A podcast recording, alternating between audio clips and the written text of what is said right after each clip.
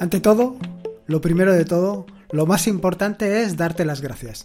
Darte las gracias por participar en este proyecto en atareado.es y en todo lo que esto conlleva. Y darte las gracias por enviar tus preguntas y en ocasiones también tus respuestas, porque yo puedo contarte todas las historias que quieras. Yo te puedo decir y te puedo hablar sobre Windows Manager, sobre BIM, sobre instalar Traffic. Te puedo contar todo ese tipo de cosas. Pero creo que es mucho más interesante participar porque alguien que mande una pregunta, la pregunta que sea, la pregunta eh, de con el nivel que tú quieras. Quiero decir que al final eh, no, es importante que la pregunta sea algo muy concreto sobre algo, una tecnología muy novedosa. No, lo importante es la pregunta.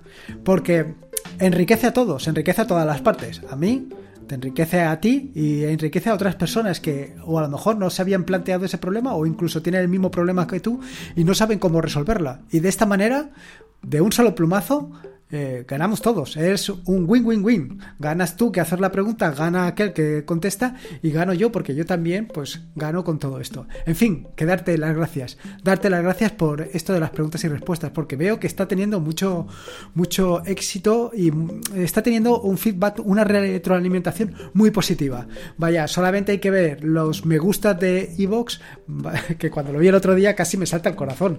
Casi me salta, bueno, el corazón no, pero las lágrimas, casi me saltan lágrimas y todo al ver, pues eso, esa respuesta que estaba teniendo, porque lo cierto es que no me lo esperaba. Además, son muchos los mensajes de, que me han animado a que continúe con esto de las preguntas y respuestas. Y vaya, mientras tenga la oportunidad, mientras hayan preguntas y respuestas, no dudes que esto va a continuar.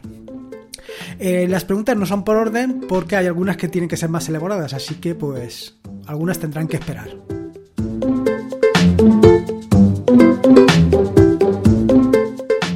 Soy Lorenzo y esto es atareado.es. Este es el episodio número 248, un podcast sobre Linux y Open Source.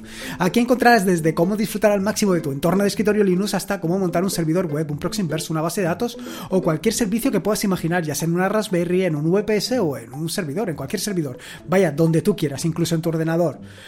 En fin, que cualquier cosa que quieras hacer con Linux, seguro, seguro que la vas a encontrar aquí.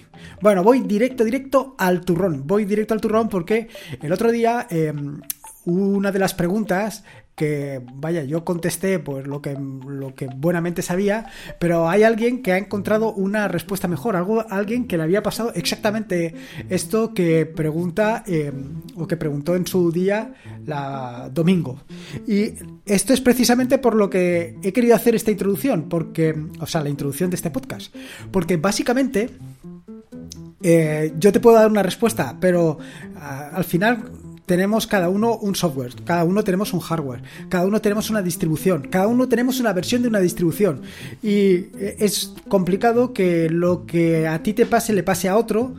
Em, sobre todo si preguntamos poco. Quiero decir que si preguntamos mucho, si somos muchos los que participamos, pues es más fácil que a alguien le haya sucedido exactamente lo mismo que a ti. Y, en fin, no todos compartimos nuestras experiencias. Por desgracia o por suerte, no todas las compartimos. Pero si utilizamos este medio para, pues un poco, difundir eh, nuestros conocimientos, para en un momento determinado tu duda compartirla con los demás, pues probablemente pues le demos solución a ese problema que tienes tú o que tiene cualquier otro. En fin, que me enrollo enseguida, que voy directo al turrón. Como te decía, en el capítulo anterior de preguntas y respuestas, eh, Domingo preguntó, dijo, no te pongo toda la pregunta, te remito al podcast anterior, que recuerda que lo puedes encontrar en atareado.es barra podcast barra 248. Al final venía a decir algo como que todo le había ido bien al principio de instalar, no recuerdo exactamente, creo que recordar que era un Debian. Y dice, al principio todo fue todo bien y logré instalar las aplicaciones que necesitaba para programar, pero de pronto al entrar en la página de login entró en un bucle infinito y no podía salir de ahí.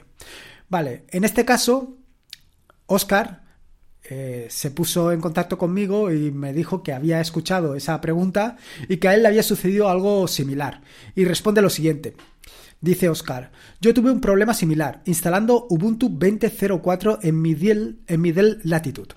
Es un problema relativamente común en equipos con tarjetas gráficas Nvidia. Te copio aquí abajo en las notas que tomé en Joplin, y me pone una carita sonriente por el tema de Joplin, después de resolverlo. Un saludo, Oscar. Eh, al final se trata de editar una línea en el group y añadir pues una serie de parámetros y esto es, lo puedes encontrar en Ubuntu Handbook. De cualquier manera, las notas del podcast, como te digo, pues eh, encontrarás esta respuesta. Respecto al tema de la carita sonriente de Joplin o de Joplin, es porque hace unos días comenté de, sobre Joplin como una aplicación que puedes utilizar para guardar tus notas, en lugar de utilizar pues otras aplicaciones que hay en el mercado como puede ser Evernote o cualquier otro de este estilo. La siguiente pregunta va sobre sincronización con Mega. En este caso, Raúl pregunta: Hola, Tareao. Te hago una consulta por si me puedes ayudar. He instalado Elementary en un netbook medio vieja y no puedo instalarle la aplicación de Mega para sincronizar mis archivos. ¿Sabes si hay alguna forma? Tal vez me falte alguna herramienta para instalar el archivo .deb. Gracias y saludos desde Córdoba. Raúl. Bueno, eh, a ver, por, por orden. Eh, yo no tengo instalado ni Mega ni tengo instalado Elementary.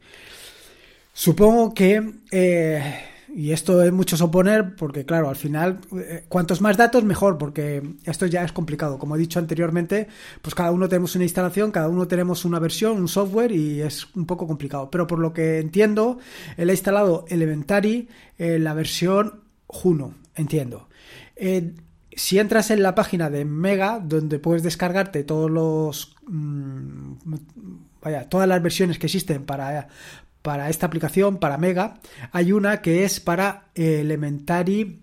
Eh, Juno exactamente y que simplemente es una versión de Ubuntu 18.04 ojo que es para AMD 64 Aquí me entra la duda, porque claro, si está hablando de una versión, si Raúl estás hablando tú de una versión un tanto antigua de tu ordenador, puede ser, puede ser que no admita esta arquitectura. Pero no tengo ni idea, ¿eh? porque ya te digo. Si es así, vaya, yo eh, simplemente con hacer doble clic en la aplicación, en el paquete que te has descargado, debería de instalarse o no, porque esto va a depender un poco de cómo lo tengas configurado. Si no, simplemente es abrir un terminal y ejecutar la instrucción que te dejo en las notas del, podcast. Dicho esto, eh, yo siempre recomiendo, eh, para este tipo de casos, instalarlo desde un terminal. Sé que el terminal es algo, pues, un poco eh, que a no todo el mundo le gusta. Pero la ventaja que tienes de instalarlo desde el terminal es que puedes ver los, los errores que arroja. Quiero decir que si tú tiras a instalarlo y de repente le falta alguna dependencia, le falta algún paquete, necesita alguna librería adicional para que este funcione, pues simplemente eh, lo verás, porque te aparecerá listado que, te falta ese pequeño detalle. Y por esto siempre intento recomendar eh, la instalación desde terminal, porque siempre es mucho más interesante. Eh, además de este paquete, también he visto que dependiendo del gestor de archivo que estés utilizando, no recuerdo, yo creo que Elementary utilizaba Pantheon, creo recordar, y no me he fijado si eh, existe también un paquete adicional que viene con Mega, que lo que hace es integrarte tu gestor de archivos con Mega precisamente. Sé que está disponible para, para Nautilus, para Nemo, pero no me he fijado si para para ahora no me sale, para Pantheon está y si incluso está Pantheon.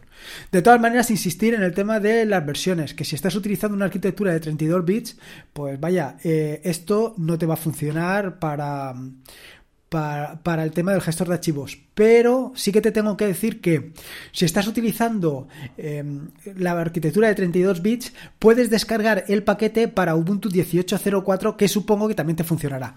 Con lo cual, por ahí puedes tirar y puedes encontrar una solución. Ya te digo, pues si no con esto no te funciona, dime algún dato más y a ver si entre todos, visto que esto funciona, pues entre todos mm, podemos dar una solución. Sobre Traffic, Héctor pregunta, hola Lorenzo, en varias ocasiones te he oído hablar sobre Traffic para dar acceso a Internet. ¿Puedes decirme por favor qué programa es este? He googleado, pero el resultado es enorme. Si me puedes acotar un poco la búsqueda, te lo agradecería. Muchas gracias de antemano. Bueno, a ver, Traffic, eh, yo creo que no es exactamente lo que estás buscando, porque Traffic eh, es un, mm, en resumidas palabras, un proxy inverso. ¿Qué es esto de un proxy inverso? Bueno, pues es algo como Internet pero al revés. Eh, Internet como un servidor web, más que como Internet. Sí, casi que sí, pero bueno, como un servidor web, pero al revés. Lo que haces con un servidor proxy es redirigir las entradas. Por ejemplo, eh, yo ahora mismo tengo varias entradas eh, que son a un servidor web con WordPress, a un a File Browser, que es un servidor de, de archivos, y a Joplin, por ejemplo, ¿vale? Y todo esto lo tengo hospedado en el mismo servidor web.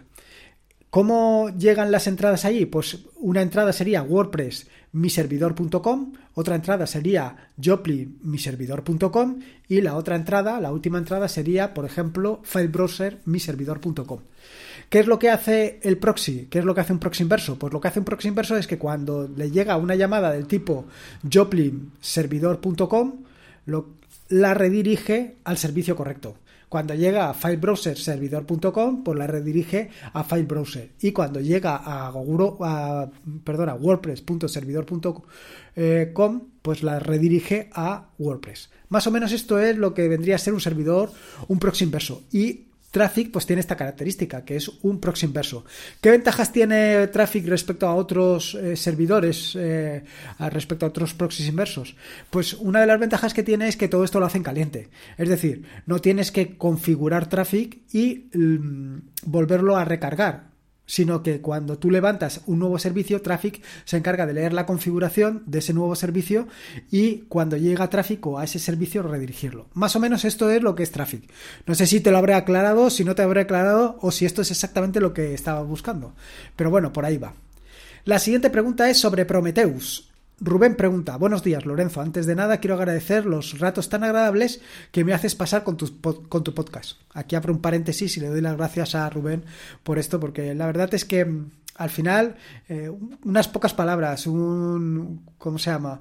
Un mensaje, una pregunta que se haga aquí, pues eh, me llena, me, me, llena muchísimo. Bueno, no solamente esto, las donaciones, en fin, todo lo que se está haciendo ahora, pues es algo que pues me motiva mucho. Bueno, cierro el paréntesis. Dice, haces pasar con tu podcast y lo mucho que me inspira para trastear con Linux. Abro paréntesis otra vez y este es el objetivo, básicamente. Sistema operativo, he cerrado el paréntesis. Sigo con la pregunta de Rubén y ya no interrumpo nada más, te lo prometo. Sistema operativo que he adoptado desde hace unos años como cabecera. Muchos de los servicios que tengo montados han sido frutos de algunos de tus podcasts o artículos y otros de YouGeek. Por supuesto, otro de mis podcasts favoritos. Me estoy adentrando en los mundos oscuros de Docker y había pensado en meter un sistema de monitorización para todos los servicios que tengo levantados en el VPS. En el caso eh, perdón, el caso es que al intentar levantar el Docker Compose que tengo montado para este caso me da un error en el nombre de uno de los servicios y no entiendo muy bien el motivo. A ver si me pudieras echar una manilla con ello. Te adjunto el Docker Compose en el mensaje. Quizá lo tenía que haber puesto en un repo Git, pero estoy lidiando con el blog y no me da la vida junto con el trabajo. Bueno, de lo que he visto yo del Docker Compose, a mí lo que me llama mucho la atención es el dollar user. Esto es lo que me ha llamado la atención. Ahora, te tengo que decir que efectivamente lo tenías que haber puesto no tanto en un repo Git, pero a lo mejor en un Gist en un GIST hubiera sido más que suficiente, porque al enviarlo por a través de la página web, como yo lo tengo filtrado para evitar que por ahí entre guarrerías, hablando mal y pronto, pues el mensaje ha llegado completamente destrozado. He estado intentando recomponerlo, pero no he conseguido recomponerlo del todo todavía. No dudo o, no, vaya. Sí, eso, no dudo que lo tarde o lo, consiga recomponer e incluso lo intentaré levantar o bien en alguna Raspberry o bien en un VPS para ver exactamente cuál es el problema. Pero a mí me da que es eso, es una tontería, pues vaya, lo de siempre al final cuatro ojos ven más que dos. Eh, muchas veces estás pasando por, por, alto exactamente alguna cosita, un pequeño detalle, no te das cuenta de ese pequeño detalle hasta que viene alguien y te dice, hombre, pero muchacho, si ahí tienes el error que es más grande que grande y entonces lo ves tú cuando otro te dirige exactamente al punto y dices, ostras, ¿cómo se me ha podido colar? Pues sí, efectivamente, muchas veces sucede esto, no solamente en tu vida laboral, sino también en tu vida de ocio. La siguiente pregunta, bueno, las siguientes preguntas, porque el amigo Eduardo ha hecho cuatro preguntas, así que me lanzo con ellas, una detrás de otra. Voy a contestarla una detrás de otra, o sea, quiero decir, voy a contestar primero la primera pregunta, formulo la pregunta y la contesto, porque si no se va a hacer muy largo y cuando llegue a la cuarta pregunta, prácticamente no me voy a acordar de la primera de las preguntas, así que así va a ser un poco más dinámico. Bueno, como te digo, Eduardo pregunta, espectacular tu podcast, blog y tutoriales. Bueno, abro paréntesis y prometo que no lo vuelvo a hacer ya más. Eh, muchas gracias y vuelvo a insistir que todo este tipo de cosas son las que me motivan a hacer em, pues un poco tanto el blog como el podcast y espero que vaya las otras cosas que tengo en marcha. Cierro paréntesis. Siempre he sido un entusiasta de la tecnología y sobre todo curioso. Tengo 57 años y por esas cosas fortuitas del destino me compré una Raspberry. Hace no más de dos años. Y ahí empecé a adentrarme en este mundo maravilloso de Linux. Voy a abrir otro paréntesis porque no puedo evitarlo. Efectivamente, mundo maravilloso de Linux, nunca mejor dicho. Luego me regalaron una laptop vieja e instalé allí Ubuntu. Luego de tantos años de entorno Windows y iOS, empecé el emocionante camino de cambiar mi chip a las, de, eh, a las del entorno y con ello al mundo del open source. Tus podcasts han venido como anillo al dedo para hacer este ingreso a este mundo emocionante que ayudaron a limar las durezas que este camino de cultura trae. Yendo al grano, como dirías, yendo al turrón. Preguntas y sugerencias. La primera pregunta. ¿Dónde hacer de forma sencilla las preguntas para que incluyas en los capítulos de preguntas y respuestas? Esta pregunta es facilísima. Aquí. Quiero decir, la mejor manera de, de hacer algún tipo de pregunta o de poner una respuesta como, como has hecho o como ha hecho alguno. Em, vaya, como ha hecho en concreto em, el amigo Oscar, pues la mejor manera de de hacer las preguntas y incluso las respuestas, como digo, es a través del formulario de, de, de atareado.es, de atareado.es contactar. Esa es la mejor manera. Por ahí me van a llegar, me van a llegar siempre. Otra cosa es que yo responda con más o menos celeridad. Estoy intentando quitarme trabajo de encima porque últimamente tengo bastante trabajo acumulado entre los tutoriales y las otras cosas que estoy intentando sacar adelante, pues tengo bastante trabajo acumulado y por eso estoy tardando en dar respuesta a algunas preguntas. Por otro lado, también tengo otro problema adicional, que hay algunas preguntas que son más complejas que otras, algunas preguntas que incluso pues me piden pues eh, probar alguna software o probar, por ejemplo, algún Windows Manager. O incluso ver cómo se puede hacer algún tipo de operación, cómo quitar un botón en Linux Mint. Todo este tipo de cosas, pues claro, tengo que probarlas, tengo que ver cómo se hacen y esto me lleva más tiempo y por eso estas preguntas las retraso más. Pero mi objetivo es darle respuesta a todas. Así que, respondiendo a tu primera pregunta, Efectivamente, el mejor sitio para enviar las preguntas y respuestas es a través del el formulario de contacto de atareado.es barra contactar. La segunda pregunta, por favor, un tutorial para programar, Python. Tengo muchas ganas de aprender. Y empezar a programar en este lenguaje. He intentado varios cursos que encontré en la web, pero no han resultado. O no he tenido paciencia o no sé qué. Mucha teoría y nada quedaba y servía para poco. Realmente frustrante. Por ahora lo único que me sirvió es tomar programas hechos en Python de juegos matemáticos de la web, como por ejemplo adivinar un número de cuatro cifras, etc. Y en base a estos programas analizarlo proponerme hacer variantes y en este juego de error probar alternativas para resolverlo. Voy aprendiendo un poco, claro, muy lento, pero avanzando al fin. Vale, eh, respecto a esta pregunta. Sí, tengo que sacar el tutorial para programar en Python, lo tengo claro. Ahora mismo, como pues ya he visto que tengo varios tutoriales en marcha y yo calculo que me van a llevar estos, tutoriales como un par de meses, un par de meses, no, bastantes más, tres meses o cuatro meses a, hacerlos. Ahora mismo el tutorial que va más rápido, porque lo programo todas las semanas, es el tutorial de la Raspberry Pi, em, Raspberry Pi OS. Probablemente em, continuación de este quiero sacar uno sobre Ubuntu o Linux Mint y ir igual de rápido. A lo mejor a partir de uno de estos incluyo el de Python, pero no lo tengo claro, porque a mí me gustaría terminar primero el de Rust. El que, o sea, terminar primero yo de aprender Rust antes de lanzarme a hacer un tutorial sobre Python. Porque eh, estoy viendo cómo estoy aprendiendo yo a, estas alturas Rust y quiero también ponerlo en práctica eh, a la hora de hacer el tutorial de Python. Y además quiero hacer un tutorial de Python tal y como tú lo estás contando, tal y como tú lo pides, con, muchas, con muchos ejemplos. Por ejemplo, el tutorial de... ¿Cómo se llama? El tutorial que estoy publicando de... Eh, hacer interfaces gráficas con JavaScript para Nome, bueno, en general, eh, eh, es en este sentido. Son todo ejemplos, ejemplos muy prácticos de cómo puedes llevar a cabo alguna cosa en concreta. Pues con el tutorial de Python quiero hacer algo parecido. Quiero pues explicarte cómo se hace una clase o qué es una clase, cómo funciona la clase y todo esto llevarlo a cabo con ejemplos. Ese es un poco el objetivo, pero ya te digo que, que todavía estoy ahí un poco... Eh, nada. La tercera pregunta.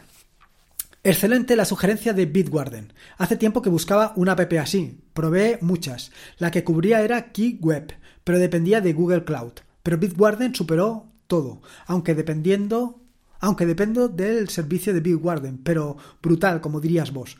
Nosotros decimos es genial. Pues sí, Bitwarden es genial. Es más, Bitwarden eh, tiene una modalidad que eh, ya le he comentado en el podcast, pero vuelvo a insistir porque el otro día en el grupo de, de eh, en el grupo de Telegram, surgió este tema. Bitwarden tiene una modalidad de pago. Tiene una modalidad de pago. Y esta modalidad de pago no son más que 10 euros al año.